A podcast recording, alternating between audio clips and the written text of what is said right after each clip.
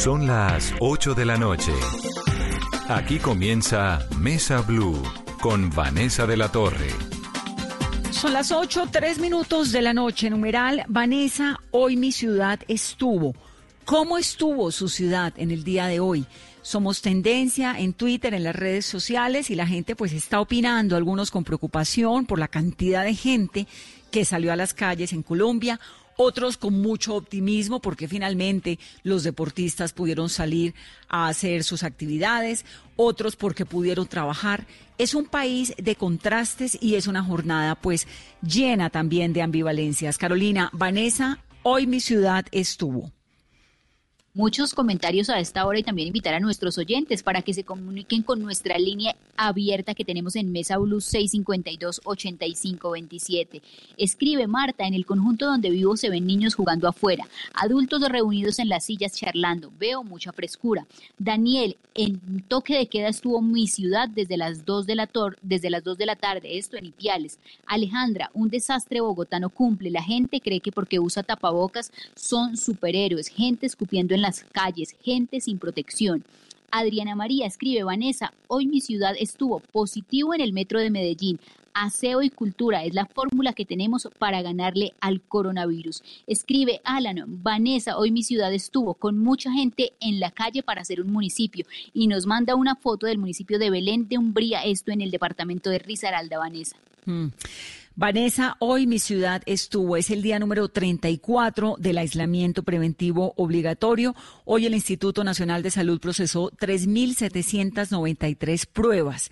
Hoy miles de trabajadores colombianos de la construcción y de las manufacturas comenzaron lentamente a sus labores en una jornada realmente confusa debido a la oposición de algunos alcaldes, como la alcaldía de Bogotá, por ejemplo, a esa flexibilización de la cuarentena por el coronavirus que fue autorizada por el gobierno nacional. La retoma gradual de esta actividad económica, lo que dice el gobierno, es que beneficiará a cerca de cuatro millones de personas que viven de esos dos sectores es una cifra del DANE, pero ha chocado con oposición de algunos alcaldes, como lo decimos, que quieren aislar, eh, proteger, digamos, no aflojar el aislamiento social hasta el 11 de mayo, con unos argumentos también muy válidos, que son los argumentos que giran en torno a la salud. Pero vamos entonces a tratar de desglosar esto, a ver cómo le fue al país hoy. La ministra de Transporte es Ángela María Orozco. Ministra, bienvenida a Mesa Blue. Eh, buenas noches, Vanessa. Buenas noches para toda su mesa en Blue, para todos sus oyentes. Ministra, ¿cómo la ve? ¿Cómo está hoy ahora que usted llega a su casa? No sé si ya habrá llegado, ojalá que sí. Sí. Y en algún momento dice, me voy a dormir. ¿Cómo se duerme? Mire, en realidad, frente a los sistemas de transporte masivo, el reporte que tuvimos, salvo casos puntuales, o un caso puntual que ocurrió en Barranquilla, que se varó un vehículo y la gente no esperó que llegara un nuevo vehículo, sino que en el siguiente se montó a la fuerza, razón por la cual al alcalde le tocó a sacar un anuncio muy fuerte diciendo que si la gente no se autorregulaba iba a tener que suspender algunas rutas. Y yo apoyo al alcalde en eso porque en, en general, Vanessa, nosotros hemos cada ente gestor de cada una de las ciudades que tiene sistemas de transporte masivo hizo de todo, planes operativos, planes de contingencia especial con la fuerza pública, con la policía, precisamente en aquellas estaciones donde se podía prever que llegaba más gente durante el fin de semana. Usted vio las fotos. Muchos de los entes gestores no solamente marcaron las sillas, sino los pisos con calcomanías de los buses para que la gente supiera dónde ubicarse, para tener ese metro de distancia y el uso del tapaboca, que son los elementos más importantes de protección para los usuarios. También en las estaciones, en, en los portales, en las terminales, pusieron en el piso líneas cada dos metros para que la gente hiciera la fila. Y en muchos de los casos se controló inclusive el que no se subiera en un bus más de la gente que podía ir en el bus de acuerdo con ese metro de distancia, que como usted sabe, en promedio es un 35%, pero ese es un promedio nacional de todas las ciudades. Luego eso depende del tipo de bus, en algunos es el 29%, en otros es el 37%, por eso el promedio general da 35%, pero a pesar de todo eso pasan cosas como que a veces va poca gente en el bus y la gente se siente una al lado de la otra, o lo que pasó en ese caso en Barranquilla, que se varó un bus y la gente simplemente no respetó la reglamentación y se metió a la fuerza en el otro bus. Por eso este es un proceso de control y de cultura ciudadana. Claro que hay control, los entes gestores contrataron todos en las distintas ciudades gestores de convivencia ciudadana para educar a la gente, para lograr controlar esas filas antes de ingresar al bus y para controlar que la gente que ingresara y se montara al bus fuera la gente máxima que podía llevar cada bus inclusive con el apoyo de la fuerza pública, la Policía Nacional, la Dirección de Tránsito y Transporte de la Policía Nacional, el Ministerio de Defensa ha estado a la mano, en varias ciudades tuvieron operativos especiales en diversas estaciones donde se preveía que podían tener problemas, pero hay una realidad. Todo, nosotros no podemos tener un policía por cada bus, no, pues, ni montado por cada, ciudadano. Exactamente, entonces aquí hay un esfuerzo colectivo, trabajamos de la mano con los entes gestores y los secretarios de movilidad de las distintas ciudades y hemos venido trabajando porque usted sabe que el transporte público se ha garantizado durante toda la cuarentena precisamente para aquellas actividades, aquellas personas dedicadas a las actividades excepcionadas. Se han hecho operativos especiales con la fuerza pública, se ha solicitado el apoyo extra adicional al que usualmente se tiene, pero también hay un punto donde tenemos que llamar a la conciencia ciudadana y al autocuidado y a la responsabilidad.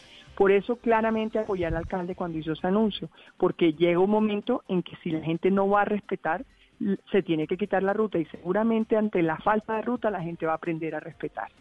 Ministra, ¿cómo se articulan estas propuestas que hacen o estos decretos que salen a nivel nacional con las decisiones que tiene cada uno de los alcaldes locales? ¿Cómo están articulando eso? En el caso, por ejemplo, de Bogotá, que la alcaldesa dijo, no, porque yo no estoy mm. lista, pero en otras ciudades sí. ¿Quién manda ahí? En general, no, en general hay una, un, trabajo articulado. En el caso de mi sector, que es donde yo puedo ser vocera, nosotros hablamos de manera permanente con los entes gestores, es decir, los Transmilenios, los Transmetros, los Metroplus, eh, el Metrolínea, eh, esos en cada ciudad hemos venido siempre trabajando y los artículos que hemos incluido en los decretos que hemos expedido son coordinados con ellos. De hecho, eh, en el caso de Bogotá específicamente, la alcaldesa nos hizo unas solicitudes y en dos días atendimos la solicitud. Una de las solicitudes era que le dieran un permiso temporal eh, para durante la pandemia poder utilizar buses de transporte intermunicipal y de transporte especial para que prestaran los servicios al interior de la ciudad. Eso simplemente porque, como usted sabe, el cálculo que hemos hecho es un promedio nacional, pero es probable que haya estaciones o haya sitios o estaciones o portales donde ese promedio no sea suficiente utilizando todos los buses del sistema y por eso poder ellos involucrar nuevas rutas y nuevos buses alternas como una solución de movilidad. Precisamente nosotros expedimos, ellos, eso nos lo pidieron el miércoles y el viernes expedimos una resolución eh, con base en el artículo 20 de la ley 336 que nos permite otorgar permisos temporales para el cambio de la modalidad de los servicios de transporte ante un cambio súbito de demanda y obviamente la pandemia más que lo justifica. Y estos son permisos temporales, quien toma las decisiones, luego ya es cada ente territorial, secretario de movilidad, de la mano de su ente gestor, sea Transmilenio, sea Metroplus o sea Transcaribe, para identificar en qué sitios tienen que poner rutas alternas o más buses que alimenten las, las troncales del sistema de transporte masivo. Luego, en este caso es totalmente coordinado porque, como usted sabe, el Ministerio de Transporte hace una, define la política general de transporte, saca regulación de carácter general, pero la autoridad de tránsito y transporte en cada municipio es el ente territorial a través de sus secretarios de tránsito, sus secretarías de movilidad, y son ellos quienes definen y asignan las rutas al interior de la ciudad. Como hemos venido discutiendo con ellos, todas las bases de datos de movilidad son generales, de dónde se mueve la gente y hasta dónde se mueve, pero es difícil a priori definir dónde vive la gente y hacia dónde va a trabajar, teniendo en cuenta los sectores que se excepcionaron. Por este es un proceso gradual. Yo le doy el ejemplo. Nosotros en el caso del ministerio no solamente supervisamos y regimos el sector de transporte, sino el sector de infraestructura de transporte. Nuestras obras desde el 13 de abril están excepcionadas y ha sido un proceso que hemos hecho de la mano con las Secretarías de Salud de los municipios de las zonas de influencia de las obras. Hoy en día podemos decir que ya tenemos 26 proyectos reactivados en la ANI y 340 contratos reactivados con el INVIAS, pero todo lo hemos hecho de manera coordinada en la medida en que nos han presentado los contratistas y concesionarios los protocolos y eh, hemos tenido retroalimentación inclusive de los mandatarios locales en varios casos. Ministra, ¿y cómo le fue a Bogotá hoy con Transmilenio pese a que no hubo reapertura de estos dos sectores? ¿Hubo un aumento en el número de pasajeros que se movilizaron hoy en Bogotá? Mire, yo recibo la información eh, a corte eh, de los sistemas de transporte masivos. La información que tengo hoy es la de la hora pico de la mañana de los distintos sistemas. En promedio, el incremento por, eh, digamos, por ciudades pasó del 9% en unos, un crecimiento frente a hace una semana que como ustedes saben estaba, hace una semana había una caída casi del 86% frente a la actividad ordinaria de, del 2 de marzo cuando no había aislamiento preventivo todavía, ¿sí? Y eh, ese crecimiento, digamos que estuvo en la mayoría de las ciudades dentro del margen del 9 y del 32% dependiendo de la ciudad. Del 9 y, y, el 32% en comparación con antes de la cuarentena. En comparación no, con la semana pasada. Ah, ok, ok. Muy inferior a antes de la cuarentena. Claro. Es decir, a la semana pasada había una caída promedio del 89, 87% realmente, de si uno mira en promedio de todas las ciudades. y en este Bogotá llegó hasta qué porcentaje? subió el 24% con relación a la semana pasada. Y eso sin que se hayan abierto las, las construcciones ni las manufacturas. Es la razón por la que primero otorgamos esa flexibilidad que les estamos mencionando, es la razón por la que también se están promoviendo soluciones alternativas por la misma ciudad en cuanto al uso de la bicicleta, el uso de la motocicleta, el uso del vehículo particular para las empresas, para cuando la gente trabaja en una empresa y también la razón por la que le dimos ese permiso temporal precisamente para involucrar en aquellas zonas donde sea necesario buses adicionales mediante contratos o convenios que ellos hagan con las empresas de transporte especial o las empresas de transporte intermunicipal que hoy en día usted sabe que la corta y la media la corta y la larga distancia en el transporte intermunicipal pues realmente está restringido por virtud del aislamiento. Ministra, pero ya que eh, salió tanta gente en ciudades donde no está aplicando todavía la flexibilización de estos dos sectores. No, en todas las ciudades, usted sabe que muchas ciudades se prepararon, muchas ciudades trabajaron con los gremios respectivos, muchas ciudades, sí, o el reporte que dio, yo no conozco este tema, pero digamos el reporte que dio el ministro Jonathan Malagón hoy en el programa habló de 800 eh, proyectos con protocolos aprobados en distintas ciudades, habló alrededor de, eh, de en, en, 42 sitios distintos. También el ministro José Manuel Restrepo puso ejemplos de, por ejemplo, en Medellín hay eh, no exactamente como 18 mil protocolos presentados y 5 mil fueron ya validados por la autoridad local. Es decir, todas las ciudades eh, mandatarios locales han venido trabajando y algunas venían trabajando previamente en que les radicaran los protocolos para validarlos y garantizar su supervisión. Luego, en cada ciudad lo hizo a su ritmo, como le digo, así como nosotros hemos hecho un proceso de socialización en nuestras obras de infraestructura de transporte, en, en el tema de los protocolos de vivienda y del sector manufacturero que quedó excepcionado, pues cada ciudad tuvo una dinámica distinta. Ministra, las carreteras, pues el transporte intermunicipal ha estado funcionando, si no estoy equivocada, con las excepciones, con las 34 excepciones, ¿no? El, que vive en Chía y necesita, necesita transporte para venir. Sí, y solamente en los municipios conurbados. Es decir, en esas ciudades capitales que tienen unos municipios en un radio de 60 kilómetros a la redonda que tiene poblaciones flotantes. Ese es el transporte intermunicipal que ha venido operando desde el día 1 de la cuarentena. ¿Y usted está considerando ampliar ese rango de transporte intermunicipal? solamente en los municipios conurbados porque precisamente puede crecer la oferta porque va a haber probablemente más gente en las actividades excepcionadas.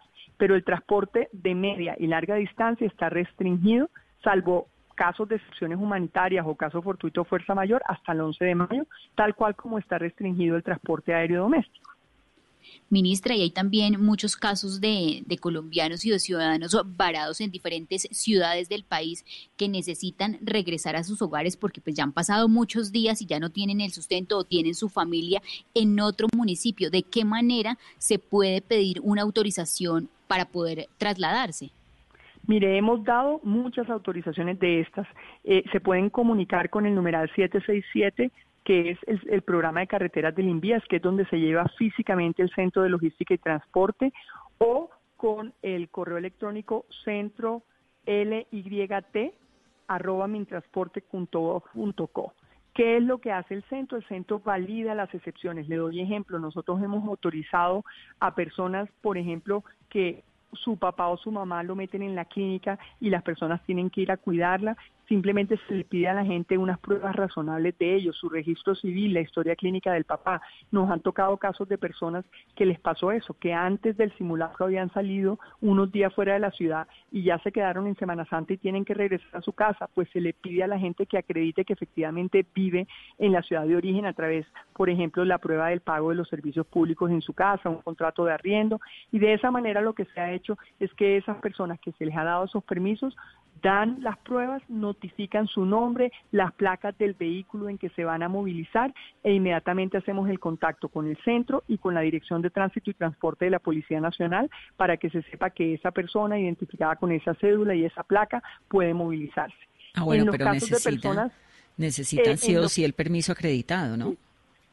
Más que un permiso, lo que hacemos es validar que la excepción humanitaria se dé más que nosotros no expedimos salvoconductos, lo que hacemos es poner inmediatamente en conocimiento de la Dirección de Tránsito y Transporte de la Policía Nacional, que es la que vigila las carreteras, que ese vehículo tiene esa excepción y la persona siempre tiene que andar obviamente con lo que digitalmente nos ha remitido, porque aquí no se trata de crearse ni notas notarizadas ni certificados especiales, sino simplemente unas pruebas razonables de que la gente cabe dentro de la excepción. Le pongo un ejemplo, las universidades que tienen estudiantes de capitales, que tienen estudiantes de provincia, que tienen que regresar donde sus papás porque van a seguir estudiando en línea. Las mismas universidades han contratado los buses de transporte especial se notifica a través del Centro de Logística y Transporte la identificación del bus, del conductor, la lista de personas y perfectamente puede movilizarse porque es uno de esos casos donde la gente va a las casas de sus papás en la medida en que van a seguir estudiando en línea. esos casos en esos sitios se tramitan y como digo, más que expedir permisos o salvoconductos especiales, lo que validamos es de una manera razonable que la excepción es realidad. Es decir, que la persona sí la cogió fuera de su casa, que su casa original es en esa ciudad y eso es muy fácil de demostrarlo con el pago de los servicios públicos o con el contrato de arriendo, por ejemplo. Y ese es el tipo de cosas. Nos han pasado, como le digo, cosas de alguien o que fallece o que está muy enfermo sus padres, pues se les pide el registro civil, la historia clínica de la persona y se le valida y se le autoriza para que de alguna manera la persona con su vehículo particular se movilice. Y en ciertos casos, grupos de personas que tienen esos problemas, pues han contratado compañías de transporte especial, que precisamente son aquellas que sirven para, que son contratadas por grupos y aglomeraciones de personas específicas, no que se ofrece al público, sino que uno identifica a ese gremio y ellos son como las compañías de turismo o las de transporte escolar, que son empresas que se dedican a prestarle el servicio a grupos específicos de la población. Ministra, ¿los aeropuertos, la posibilidad de vuelos nacionales la está considerando? Mire, lo primero es decir que la filosofía de la transporte de pasajeros intermunicipal de media y larga distancia es la misma de los aeropuertos. En la medida que, que hay un aislamiento preventivo obligatorio, pues los viajes están limitados y simplemente para aquellas actividades excepcionadas es la único que se permite. Entonces, la medida como está, está hasta ahora, no se permite, salvo, como digo, la carga o las excepciones humanitarias hasta el 11 de mayo. Ministra, ¿y el túnel de la línea para cuándo? El túnel de la línea fue de las primeras obras reactivadas del INVIAS. Ese fue un caso de éxito en el que trabajamos de la mano en días con los alcaldes, tanto de Calarcá como de Cajamarca precisamente para que se sintieran tranquilos al comenzar la obra. La obra fue de las primeras obras reiniciadas del INVIAS. Usted sabe que en principio estaba para finales de mayo, pero obviamente llevamos 35 días de aislamiento, 34 días, y pues durante todo ese tiempo, apenas en este momento, el viernes pasado se reactivó el proceso y pues esto va a tener un ligero retraso que esperamos no pase más allá de mes y medio, pero esperamos para junio, julio eh, lograr inaugurar lo que en mayo se iba a hacer. Y usted sabe muchas actividades pues durante todo este aislamiento pararon y durante el proceso de reactivación de la obra pues hemos trabajado de la mano con los alcaldes y en parte se ha demorado un poco porque por ejemplo eh, unos de los trabajadores lo que iban a ir a instalar los equipos electromecánicos. Esos no son trabajadores locales, son trabajadores que vienen de otra zona del país, son especialistas, eh, ingenieros, y el acuerdo que se hizo con el alcalde de Cajamarca es que esas personas tendrían o que tener su prueba negativa de que no tenían COVID o eh, llegar a cuarentena a un campamento o llegar a cuarentena y solo pasadas los 14 días podían empezar a trabajar. Como nosotros tenemos desde el 13 de, abril esta autorización, pues por eso se tomó un tiempo que la gente de la actividad de instalación de los equipos electromecánicos se diera. Pero con, teniendo en cuenta eso, no obstante, a, a, mediados de este año esperamos la inauguración del túnel madre de la línea. No, pues eso sí sería el regalo nacional post-coronavirus, que esta pandemia nos deje algo positivo, el regalo, el túnel de la línea, ¿se imagina, ministra? Mire, el presidente ha querido decir que este es el túnel del renacer, que a pesar de la dificultad y con los debidos protocolos y los debidos cuidados teniendo la empresa y las distintas empresas protocolos, cuidados con las personas, elementos de protección, eh, normas de lavado y desinfección para los instrumentos y los materiales y las herramientas. Eh, eh, todos, digamos, los elementos de protección, vamos a lograr terminar el túnel de la línea. No en mayo, pero a más tardar en agosto. No, pues esa sí sería, ministra, de verdad, que le daría a uno que por lo menos la pandemia le deje algo positivo. Nos escribe un montón de gente de San Andrés. sepa, Quiero que sepa que ahorita, precisamente mañana, se va a poner en funcionamiento 39 kilómetros de la doble calzada BBY eh, Bucaramanga, Barranca, Yondó estos 39 kilómetros de segunda calzada nueva, precisamente a raíz de la reactivación, se terminaron y se entregan mañana y se ponen en funcionamiento. Hoy lo anunció el presidente precisamente en el programa. Maravilloso, ministra. Nos escriben muchos amigos de San Andrés con una preocupación profunda, pues porque imagínense, una isla que vive del turismo sin turismo está verdaderamente pasándola muy mal. Pero en el caso, lo que le, incumbe a usted directamente es el transporte de muchos eh, habitantes de Providencia que se quedaron varados en San Andrés y que dicen no tenemos cómo movernos porque obviamente pues no está funcionando el barco, porque tampoco hay avión, porque no hay nada, estamos aquí. ¿Qué soluciones hay para ellos? Mire, eh, nosotros podemos dentro del marco del Centro de Logística y Transporte, eh, en algunos casos se han tramitado, buscar el apoyo interdisciplinario, es decir, en algunos casos hemos buscado el apoyo de la Fuerza Aérea cuando se ha podido, en casos puntuales donde se ha requerido, por ejemplo, para llevar a zonas aisladas alimentos o mercados, luego digamos que esa solicitud se puede hacer, como digo, al Centro de Logística y Transporte, si la gente lo hace, por ejemplo, desde San Andrés con una vocería, lo, lo simplemente lo tramitamos para ver si es posible que haya, si hay un vuelo de la Fuerza Aérea que nos sirva, ese tipo de cosas las podemos hacer, la hemos hecho. Nos pasó igual, por ejemplo, para la provisión de alimentos en todo el Pacífico en Nariñense, que usualmente llegaban embarcaciones sociales, que al principio era muy difícil porque no, como hay actividades que no estaban reactivadas, no estaba siendo rentable para las embarcaciones salir los embarcadores sociales, entonces eh, la Armada nos ayudó, ese tipo de cosas las se presentan en el centro de logística y, buscamos la cooperación al interior del Estado colombiano. Ministra, ¿y cómo avanza el regreso de colombianos que están varados en los diferentes países? ¿Cuántos faltan aún por poder retornar al país? Mire, yo no tengo la cifra exacta, pero sí les puedo decir que hemos hecho un trabajo totalmente coordinado de la Presidencia de la República, el Ministerio de Transporte con su Aerocivil, la Unidad Administrativa Especial de Migración Colombia y la Cancillería. este es un trabajo realmente consular, lo que hacen los cónsules y embajadores en los países es de alguna manera recoger a aquellas personas que de verdad están en situación humanitaria. ¿A qué me refiero con esto? Pues aquellas personas que los cogió la pandemia o de vacaciones o por trabajo, pero no los residentes durante 10 años en esos países. No se trata de eso, se trata de traer a la gente a su casa, la gente que quedó por fuera en la mitad de una situación así, identificar esas personas y con eso coordinar la primero el trámite con Cancillería para la aprobación del vuelo y segundo la contratación obviamente de una aerolínea para ello. El hecho de que sean humanitarios no significa que sean gratis, sino que no se venden tiquetes comerciales. Usualmente quien hace todo la organización logística y todo es la Cancillería a través de sus cónsules y directamente con las aerolíneas los contratan.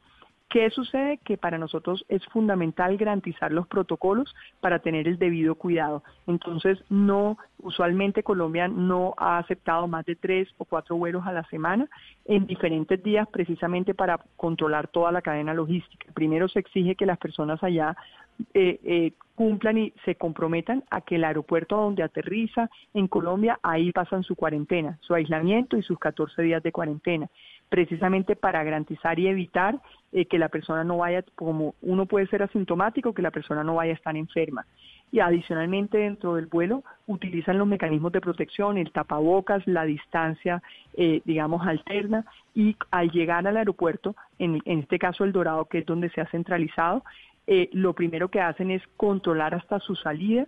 Al salir no solamente hacen el protocolo migratorio, sino que las Secretarías de Salud de Bogotá, Sanidad Aeroportuaria y la Cruz Roja realizan el tamizaje de salud, le toman la temperatura y, le determinan los síntomas por si hay alguna persona que de alguna manera tenga algún síntoma, ponerlo inmediatamente en el protocolo de salud con las Secretarías de Salud y simultáneamente una vez pasan todo ese proceso, son llevados en buses que son contratados, no en transporte público, sino en empresas de transporte especial, para llevar a cada persona, sea a su casa en Bogotá o sea al hotel donde va a pasar la cuarentena, y esos gastos los tiene que asumir esa persona. De esa manera garantizamos que mantenemos toda la cadena de custodia y la trazabilidad de las personas y la dejamos ubicada en su residencia o inclusive las acompañan patrullas de la Dirección de Tránsito y Transporte de la Policía Nacional, porque aquí tiene que haber un control una vez la persona llegue de que cumple la cuarentena.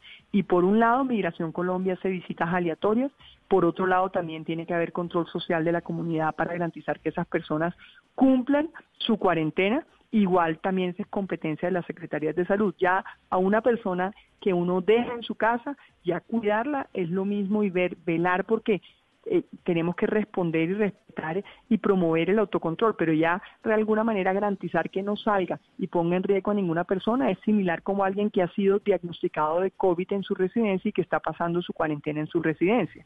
Eh, hay que evitar que esa persona salga y pueda contaminar a otra persona, pero nosotros a través de todo este protocolo lo que estamos garantizando es el derecho a los colombianos a regresar, pero también el derecho de cuidar a los nacionales que están en Colombia para evitar y garantizar esta trazabilidad y ese cuidado para la que persona para que la persona llegue a pasar su cuarentena en su residencia. 2.500 colombianos es más o menos la cifra que, que ha manejado la Cancillería de colombianos que están tratando de regresar a Colombia. Muchos, y hay que decirlo, se fueron cuando se sabía que el mundo estaba a punto de que estaba en esto, ¿no? La pandemia la declararon el 11 de marzo y un par de personas se fueron el, el 11 la tarde. Estoy, estoy de acuerdo con usted a la, cifra que sí tengo, porque hoy hicimos un Facebook Live con el director de la Unidad Administrativa de Migración Colombia, es alrededor de 1.156 colombianos han regresado en estos 33 días de cuarentena con todo este protocolo, ¿sí? más o menos 1.156 colombianos. Para ponerle un, un dato comparativo, en épocas de no pandemia, en un día normal, Colombia recibía 24.000 pasajeros diarios. Wow es un comparativo importante. Entonces... y es, una situación muy complicada para todo el mundo, para el que está afuera, para los que están acá, que están viendo a ver los que llegan, digamos, es... Es, la razón por la que para nosotros es muy importante que se cumplan todos estos protocolos y que la gente lo vea. Y por eso inclusive acompañamos, llevamos a la gente a sus casas con patrullas de la policía porque la gente tiene que ser consciente de que si viola su cuarentena, no solamente es un tema policivo, sino inclusive si tiene síntomas puede ser un tema penal. Pues ministra, Adelante con esto, estamos muy pendientes. Hay una sensación muy lamentable en, general, le digo por lo que estoy viendo en las redes sociales con el numeral que tenemos hoy, que es Vanessa, hoy mi ciudad estuvo, la gente diciendo, estuvo caótica, estuvo llena de gente, estuvo, la gente muy preocupada, como diciendo, ¿por qué sale todo el mundo a la calle así? ¿Qué va a pasar? ¿No? Hay como esa sensación de mucha gente. ¿Qué les podemos decir? Mire, usted mencionó una cosa cuando empezó el programa de hay gente diciendo, mire, vi gente en la calle caminando, vi gente jugando cartas, vi gente y eso eso no tiene nada que ver con la medida, con la excepción nueva. Eso es que la gente no se está autocontrolando. Entonces, aquí hay un mensaje muy importante porque acuérdese que nosotros no, lo que hemos hecho son unas excepciones para ir a trabajar para el sector productivo, porque así como hay que vencer de alguna manera eh, pues el pico eh, y lograr extender y digamos aplanar la curva, también tenemos que aplanar la curva del desempleo. Y con todos los controles y los protocolos de bioseguridad se puede hacer si entendemos que tenemos una nueva realidad. Pero aquí se mantiene la cuarentena. Solamente esos casos excepcionados, la gente no puede estar en la calle jugando cartas, eh, bailando, eh, de eso no se trata. Realmente el aislamiento social continúa y la cuarentena continúa, salvo para esas excepciones puntuales. Entonces yo sí quiero hacer un llamado a la responsabilidad ciudadana, porque nosotros no podemos tener un policía por cada colombiano, como usted muy bien lo dice. Nosotros tenemos que entender que nos cambiaron los hábitos y tenemos que entender que hay que cambiar las costumbres, porque esos casos que usted mencionó al comienzo no dependen de que se dieron excepciones puntuales, esa no es gente que estaba trabajando. Claramente, y como le digo, por eso yo llamé hoy al alcalde Pumarejo y lo apoyo. Nosotros todos trabajamos de la mano para tener operativos especiales con la policía en estaciones donde se presumía que podía haber un gran volumen. Se apoyó con más personas, con mil policías adicionales y tuvo operativos especiales precisamente para dos estaciones, todo coordinado con el eh, con la policía metropolitana, así igual Barranquilla. De hecho, el brigadier general eh, Alarcón en Barranquilla acompañó al director del ente gestor eh, de, Transmetro en distintas supervisiones que se hizo del sistema, pero hay un punto que llega más allá del control y es la cultura ciudadana. Porque yo le digo, yo he visto buses vacíos con cinco personas y se sientan una al lado de la otra y el conductor no puede parar a separarlos. Y usted no puede montar un policía en cada bus. Luego yo sí hago un llamado a la reflexión. Aquí tiene que haber control social, control ciudadano y autocontrol, porque nosotros sí podemos sancionar, sí podemos vigilar, hacemos requerimientos, a la gente se le puede amonestar y se le puede poner una multa, pero usted no puede meter todo un barrio a la cárcel. No, pues claro. No, no, no, no, es que no. Es una situación súper complicada, pero además decirle a la gente y reiterarle, por eso me parece importante el mensaje, la cuarentena sigue. Hay unos que pueden salir, el resto no puede salir, no puede salir, porque si no, esto en 15 días, pues es el fin del mundo. Totalmente de acuerdo y la cuarentena sigue. Lo que es claro es que sigue y, cada ciudad está definiendo inclusive horarios de trabajo distintos para que no haya picos en los sistemas de transporte, promoviendo otras alternativas, porque aquí lo que hay es un aislamiento inteligente, pre-obligatorio y una cuarentena obligatoria con unas excepciones que con el debido control y los debidos protocolos de bioseguridad uno puede trabajar protegiéndose uno y protegiendo a su entorno. Y cuando usted mira los requerimientos de cada protocolo, le pongo el ejemplo en transporte, ¿qué es lo más importante? El lavado y desinfección de los vehículos, que cada pasajero mantenga un metro de distancia frente al otro pasajero y utilizar tapabocas convencionales. Y para el conductor, utilizar tapabocas convencionales y tener un, una separación mínima de un metro de todos los demás pasajeros. Eso es lo fundamental en los sistemas de transporte público. Y ese, eh, así como eso existe, así también para cada sector tienen sus debidos protocolos. En el caso de nuestras obras yo le comenté y se puede hacer y se puede hacer de una manera segura, pero aquí la cuarentena se mantiene y aquí hay una nueva normalidad. Y para poder trabajar hay que respetar eso hay que tener esas distancias. Fuera de los vehículos son dos metros de distancia frente a cualquiera al lado y la utilización del tapaboca afuera cuando uno está en la calle es fundamental. Ministra, muchas gracias por estar en Mesa Blue. No, a ustedes muchísimas gracias por la invitación y por querer que la gente sea consciente y que todos seamos responsables, porque esto es una responsabilidad de todos. No, eso sí, en esa no la pasamos, pero qué cosa tan difícil. Ahí vamos todos. Sí, el alcalde hoy dijo una cosa, el de Barranquilla dijo, mire, qué pena, pero si la gente no entiende, voy a quitar rutas. Yo creo que cuando a la gente le haga falta el transporte, va a entender. Y por eso ojalá no tengamos que llegar allá. Así es, ministra, gracias por estar aquí. 8.36 es Ángela María Orozco, la ministra de Transporte. Vamos a hacer una pausa rápidamente en Mesa Blue y regresamos. Es hora de lavarse las manos. Volkswagen te recuerda que este simple acto es uno de los más eficaces para protegerte y proteger a todos en tu familia. En Blue Radio son las 8 de la noche 36 minutos en Mesa Blue. Y a esta hora en Blue Radio tenemos recomendaciones e información importante para todos nuestros oyentes. Para Volkswagen la seguridad es una prioridad en todo momento. Y este es el momento de protegerte de lavarte las manos, de distanciarte socialmente y de tener paciencia. Pero también es la hora de aprovechar el tiempo en familia, de reconectarte y de disfrutar la compañía de los que más quieres. Es un mensaje de Volkswagen. Seguimos con más aquí en Blue Radio. Porque la Fuchs sabe de salud. Presenta 60 segundos que salvan vidas. Soy Diana González, enfermera y jefe de posgrados. No dejemos que el temor nos separe. Los profesionales de la salud estamos trabajando por tu bienestar y el de tu familia. Somos profesionales capacitados en la prevención y el manejo del coronavirus y conocemos claramente cómo evitar su contagio mediante protocolos estrictos de prevención. Decidimos que nuestra opción de vida es cuidar a los demás tanto como a nosotros mismos. Seguiremos comprometidos con esta causa el tiempo que sea necesario.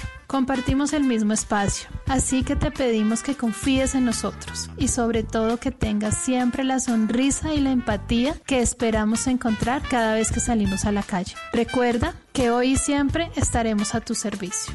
Salvar vidas es una gran decisión. Estudia en la FUX y haz parte del equipo de valientes que ponen su vocación y conocimiento al servicio de la salud de la humanidad. Más información en www.fuxsalud.edu.co. Vigilado Mineducación.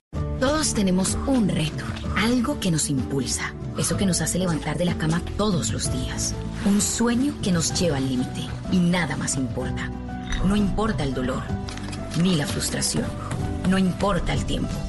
Un reto que es a la vez nuestro combustible y nuestra obsesión. Porque nada se consigue de la noche a la mañana. Este es mi reto. ¿Cuál es el tuyo? Pasta Sonia, sabor y energía que te hacen mejor. Trabajamos pensando en usted.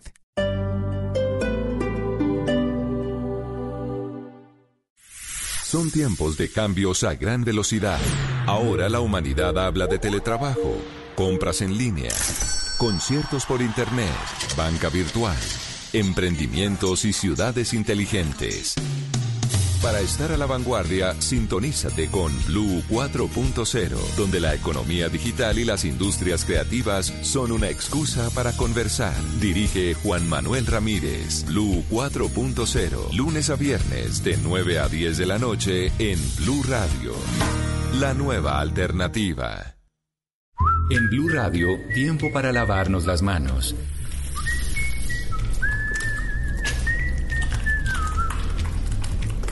Tómate el tiempo para cuidarte y para enterarte de todo sobre el coronavirus. Síguenos en redes sociales, en bluradio.com y en todos los espacios informativos de Blue Radio. Numeral Yo me cuido, yo te cuido. Blue Radio, la nueva alternativa.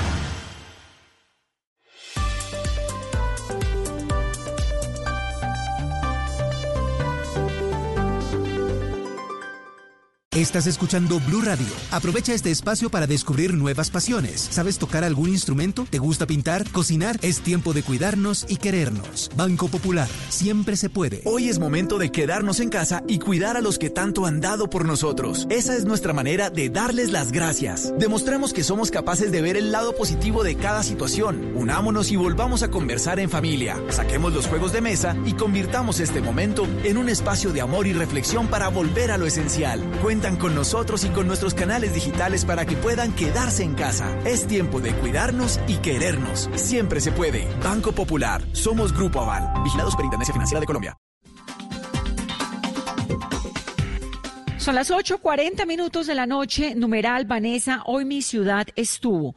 ¿Soy yo, Carolina, o me da la sensación de que todo el mundo está diciendo lo que le decíamos ahora a la ministra, que las ciudades estuvieron llenísimas, que la gente se relajó? Vanessa, y no solamente las principales ciudades, sino, por ejemplo, tenemos el reporte a esta hora que nos escribe Carol y dice, yo vivo en Funza, Cundinamarca, y esto fue de locos, muchísima gente en la calle sin tapabocas y muchos negocios no autorizados estaban abiertos. Yo pienso que si seguimos así, Ecuador nos va a quedar en pañales. También nos escriben desde Quibdó, mucha gente en la calle. Yo creo que iremos mucho a la, muchos a la cárcel. Y otros de los mensajes también, Vanessa, desde diferentes municipios que nos escriben, eh, escribe también Carlos Uribe un trancón terrible desde la 151 hasta la 138 por la novena en Bogotá. Parece mentira, pero ya la gente da por superada la situación. También Andrés, en Cali, terrible, ya se ve la congestión vehicular, mucha gente en la calle, negocios que no están autorizados, estaban abiertos hoy. Vamos muy mal. Por el restrepo, esto en Bogotá, se aumentó el flujo de personas desde la semana pasada y hoy la gente como si nada, como un día cualquiera. Esto va a ser crítico. También nos escriben desde Suachoque, esto un municipio en Cundinamarca. Estuvo lleno de gente en los pocos supermercados que hay y en el parque muchos, muchos carros y un frío con mucho viento, Vanessa. No, muy delicado porque la gente saliendo a la calle, las consecuencias pueden ser realmente muy complejas. Digamos que lo que hay es una organización para que salgan algunas personas bajo la permisividad que tienen, pero los demás no. Estamos en cuarentena, hay que quedarse en la casa. Las consecuencias de esas salidas irresponsables las podemos comenzar a ver en cifras muy dramáticas dentro de un par de semanas. Acuérdense que esto es una enfermedad que se demora 14 días puede demorarse hasta 14 días en el periodo de incubación. Entonces, muy grave. Hay que estar en casa. El numeral, Vanessa, hoy mi ciudad estuvo, es tendencia, los estamos escuchando, los estamos leyendo. Y también con la línea 652-8527. Tenemos oyente que participa en el programa. Diego, bienvenido a Mesa Blue. Buenas noches, eh, Vanessa, buenas noches. ¿Cómo están? Bien, usted está en Popayán, ¿verdad? Sí, acá en la Ciudad Blanca, en Popayán tan bella que es. ¿Y cómo ve la situación allá en Popayán? Pues te cuento, Vanessa, que yo digo que las personas en el primer aislamiento cumplieron con todas las medidas, pero ya a estas alturas de, del camino, como se dice, hoy la gente salió, la gente normal, hoy, un día normal acá en la ciudad, vi mucho tráfico, los colectivos trabajando común y corriente y la gente haciendo sus vueltas, eh, tomando las medidas, eso sí es muy cierto, pero porque tenemos Acá en el departamento del Cauca tal vez uno de los contagios menos, ¿no? Con menos contagios tenemos acá y acá en la ciudad de Popayán también, pero de todas maneras yo creo que hoy fue un día normal acá en la ciudad de Popayán. Hola, ¿y el alcalde volvió a aparecer, Diego? No lo volví a ver después de que llegó con COVID-19 y contagió un montón de gente. Eh, él no volvió a salir porque él tuvo una demanda, de todas maneras él salió hoy a suelto, por ahí está, pero de todas maneras no, no se ha vuelto a saber muy, muy poco de, ¿Pero ustedes en la ciudad lo ven? muy poco, muy, poco. O sea, realmente se ven pues, los asesores de él, ¿no? Pero él no, él no. Pues Diego, gracias por llamarnos. Preocupante en Popayán, hay que quedarse en casa, no es un día para salir. ¿Otro mensaje que nos quiera dar? Bueno, muchas gracias. No, eh, yo creo que el mensaje que yo doy es que yo creo que la gente ya no se aguanta, Vanessa, y yo creo que la gente más que tenerle miedo al, COVID como, como tal, la enfermedad, le tiene miedo es al hambre. Yo creo que la falta de empleo, la gente que vive la informalidad está saliendo es por eso. Creo que la gente ya no se aguanta más encerrada y sin un peso en el bolsillo. Eso es lo más preocupante y lo más importante, porque la gente sale a buscarle su, su sustento diario. Diego, gracias. En Popayán. Nos entra también una llamada de Felipe, que se encuentra en Cali. Felipe, bienvenido a Mesa Blue. Buenas noches, Vanessa, ¿cómo estás? Bien, ¿usted cómo está? ¿Cómo le fue hoy en Cali? Cuéntenos. Vanessa, bien, me fue muy bien, gracias a Dios. Eh, lado, Cali, pues a pesar de los esfuerzos del alcalde, del consejo, eh, nosotros somos una ciudad muy indisciplinada, Vanessa. Eh, somos una ciudad de gente llena que cree tener solamente derechos, pero no deberes. Hoy, como si nada normal, había gente vendiendo, vendedores informales, eh, vendiendo vídeos para celulares con los carritos en la calle como si nada, vendedores ambulantes de mangos y de otras, pues todo tipo de comercio informal que obviamente ya no aguantan estar en cuarentena porque necesitan de alguna manera tener ingresos. Pero, pero en disciplina, o sea, mucha gente se pega de esa excusa para salir.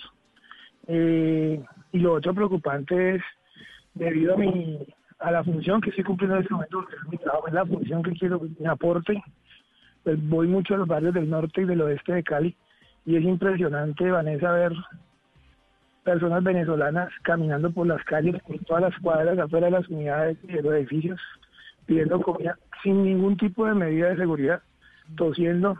Muchos se ven enfermos, pero no enfermos de COVID ni nada de eso, sino enfermos de deshidratación, famélicos, eh, en los semáforos pidiendo comida.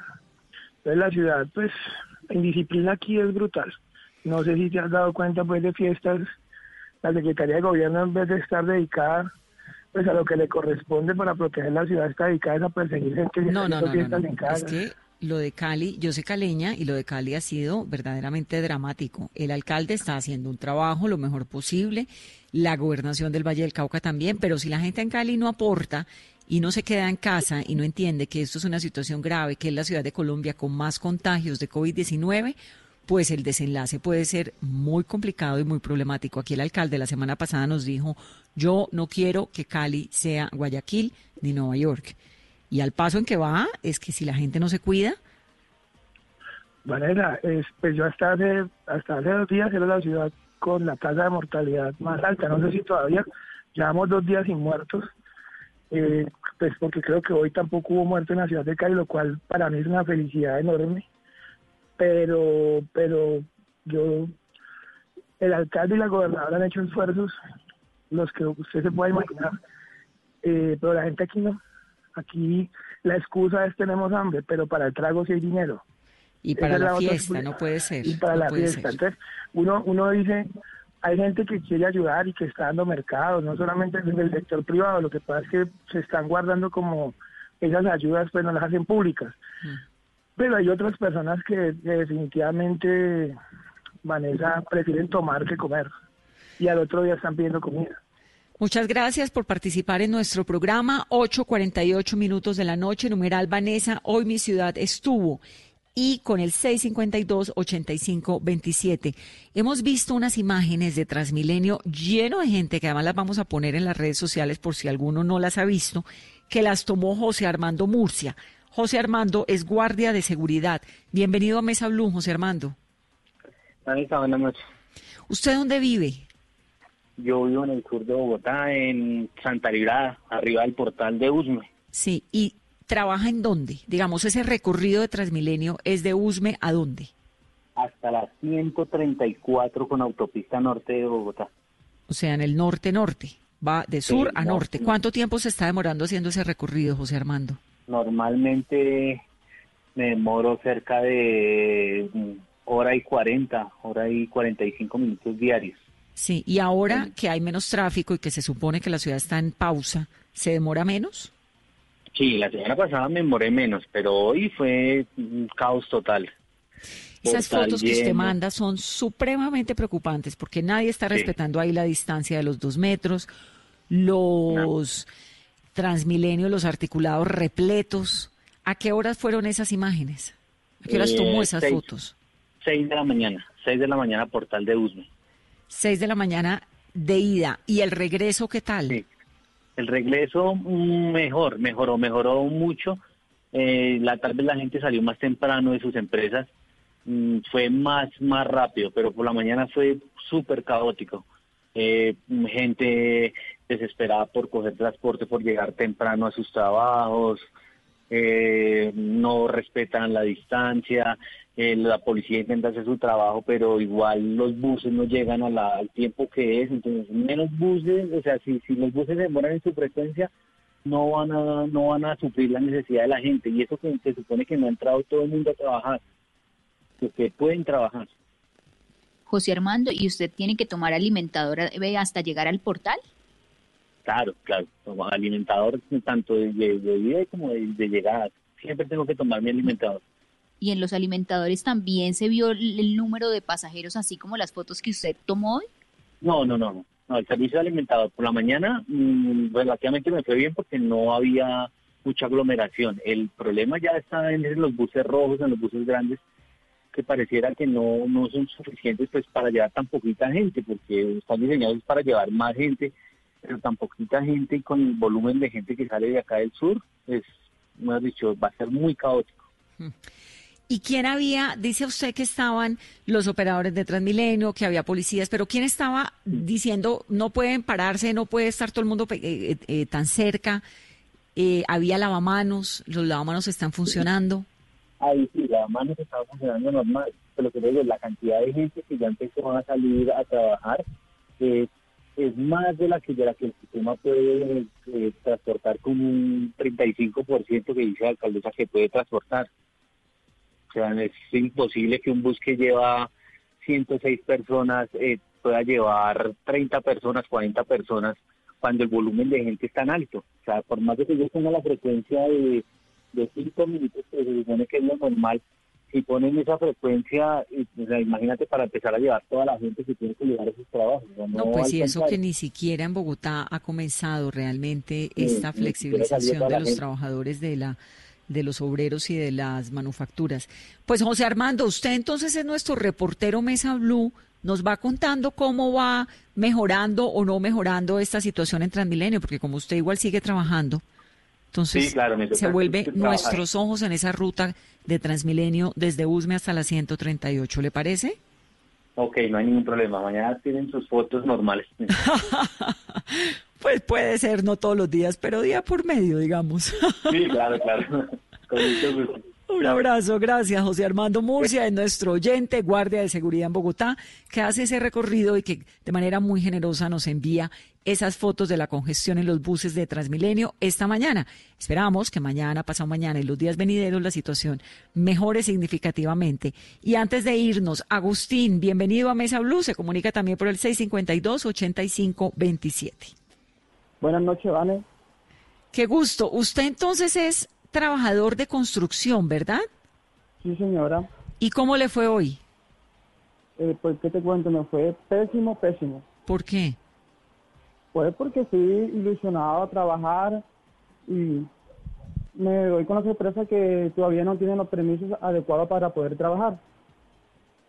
¿Y usted llegó a dónde? ¿A la constructora a dónde? ¿A qué parte? ¿A una obra o a las oficinas? Sí, o a en Barranquilla, a una obra, sí señora a una obra. ¿Es que un edificio o un centro comercial? No, se va a construir un edificio eh, con la constructora de Marval. Sí. ¿Y usted, Agustín, lleva todo este tiempo sin trabajar? Uy, Vane, sí, le pasa como tú no te lo imaginas. ¿Y por consiguiente nadie le ha pagado sueldo sí? Nadie, como trabajo independiente, pues eh, el sector de la construcción fue el más atropellado. Claro. Aquí nadie, el independiente, uy, no recibió ninguna clase de ayuda. ¿Usted cuánto se hacía en un día normal, en, en un día, Agustín? Eh, yo me ganaba 55, 60. ¿Por día? Sí, señora. Y en este tiempo, pues obviamente no se lo está ganando. ¿Tiene hijos? Uy, tengo tres. ¿Tres hijos? ¿De qué edades? Eh, diez, ocho y seis. ¿Y qué ha pasado con los mercados y con las ayudas de la alcaldía de, de Barranquilla? No, acá en, mi casa vivimos tres familias y solamente dieron dos bolsitas que contenían cada bolsa dos libras de arroz, cosa que un mercado que no superaba los 50 mil pesos para tres familias, imagínate. No les alcanzó para nada. ¿Cuánto tiempo? ¿Una semana? Que como una semana, un día. Claro. Y cada bolsa tenía dos libras de arroz, ¿vale? ¿Y qué le han dicho, Agustín? ¿Mañana ya está trabajando nuevamente la empresa o tampoco? ¿O no sabe? Eh, el ingeniero me llamó y me dijo que posiblemente mañana van a adecuar los permisos para ver si entramos a trabajar el miércoles. ¿Y usted tiene su tapabocas y sus elementos de protección? Sí, claro. Pero es que, como te digo, eh, a mí me ha tocado fuerte porque no recibí ninguna ayuda del gobierno, de nada. Y, y mis hijos llorando aquí me dicen, papi, ¿tú me quieres? Y claro, hijo, ¿por qué no nos das comida? Me toca hacer en la calle a pedir a los amigos. Con eso es que me he mantenido todos estos días. Ay, Agustín, qué dolor y, y, ánimo, fuerza. Vamos a tratar de pasarle sus datos a, de alguna manera, Caro, a la gente de Barranquilla, a ver si tenemos forma de... Usted, usted puede dar esos datos, Vane, pero realmente en la alcaldía eso, eso no llega acá. A la casa de uno eso no llega. Eso es como perder el tiempo. Yo por eso trato de mejor le pido a mis amigos y no más tengo al gobierno ni a esa cosa, porque realmente es un solo desorden y las ayudas le llegan al que realmente no las necesita. Pero a la gente que usted conoce en su barrio, a los amigos, ¿sí les han llegado ayudas o tampoco? No, como te digo, una, eh, la misma que me llegó a mí. Nada. Pues Agustín, le agradecemos mucho que nos cuente su episodio. Todo esto es para que las autoridades nos escuchen, para que la alcaldía de Barranquilla escuche que hay muchas personas como Agustín que no están recibiendo las ayudas. ¿En qué barrio es Agustín? Eh, aquí en Villa del Rosario, cerquita del barrio Me Quejo. En Villa del Rosario, en Barranquilla, y que además está esperando porque él vive de lo que se hace todos los días con el trabajo de construcción. Sí, lo que yo quiero, Van, es que realmente pues que colaboren con los permisos porque yo no, no quiero nada que me regale el gobierno porque yo todavía puedo trabajar y esas cosas. Claro, usted lo que quiere es trabajar. ¿Cuántos años tiene Agustín?